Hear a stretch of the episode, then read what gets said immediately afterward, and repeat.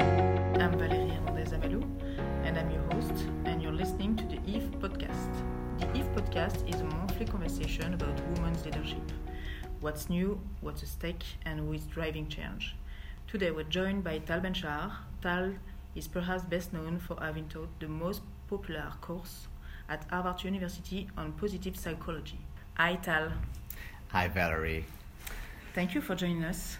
Tal, you said your purpose in life is to bring happiness to life. What does it mean for you? Mm.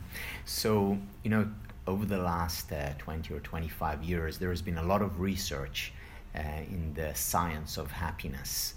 Um, and the problem is that this research, this science, is not known to most people.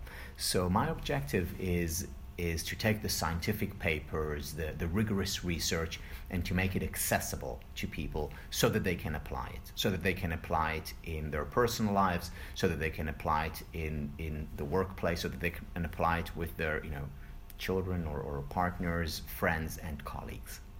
At times, it can seem that the demands of work are contradictory to the demands of the fulfilling personal life.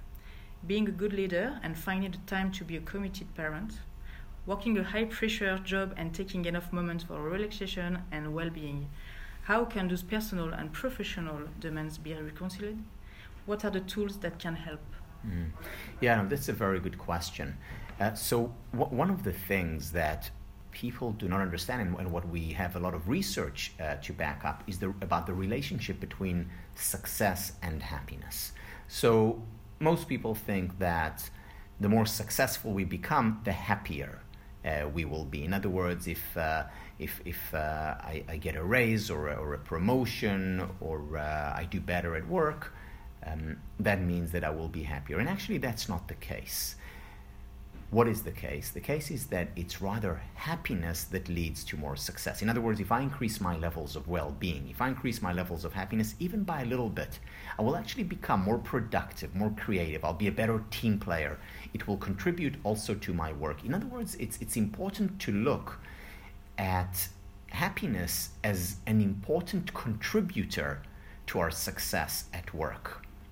Now, what do we need to do in order to become happier? One of the things that we need to do is to find a way of integrating the different parts of our lives, uh, to invest in our friends, in our relationships, just as we invest in our colleagues and our work.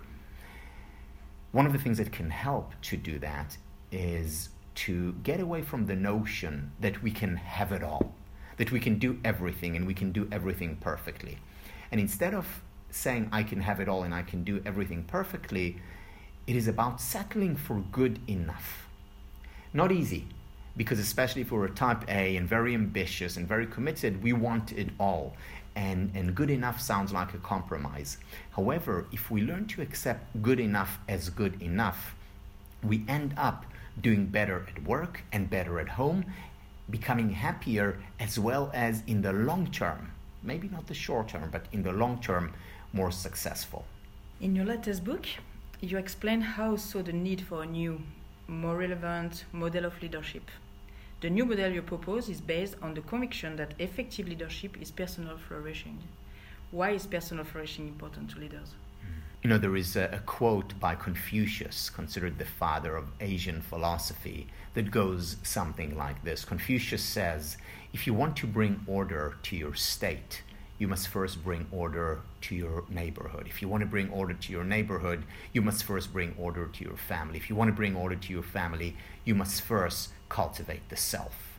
In other words, what Confucius is doing is creating a series of concentric circles, beginning with the self and expanding like ripples in a pool, expanding outwards. The wisdom on Confucius, which today is backed by uh, a lot of data in organizations, is that the most effective and successful leaders first and foremost focus on themselves. So, if we want our organization to flourish, to succeed, to thrive, we first need to look at ourselves. We first need to be concerned with self growth and personal cultivation.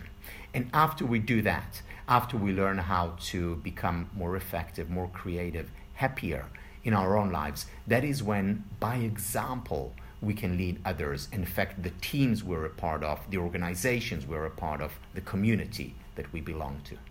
Tal, before we let our audience dive into reading your book, what is one thing leaders can start doing today to get closer to personal flourishing?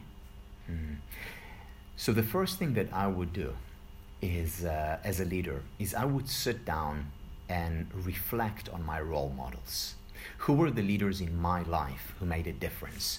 And when I talk about leaders, I'm not just talking about um, those leaders uh, at work, the great CEO that I that I had, or the great political leaders. Yeah, I'm talking about them as well. I'm also talking about your mom or dad or a school teacher you had in third grade.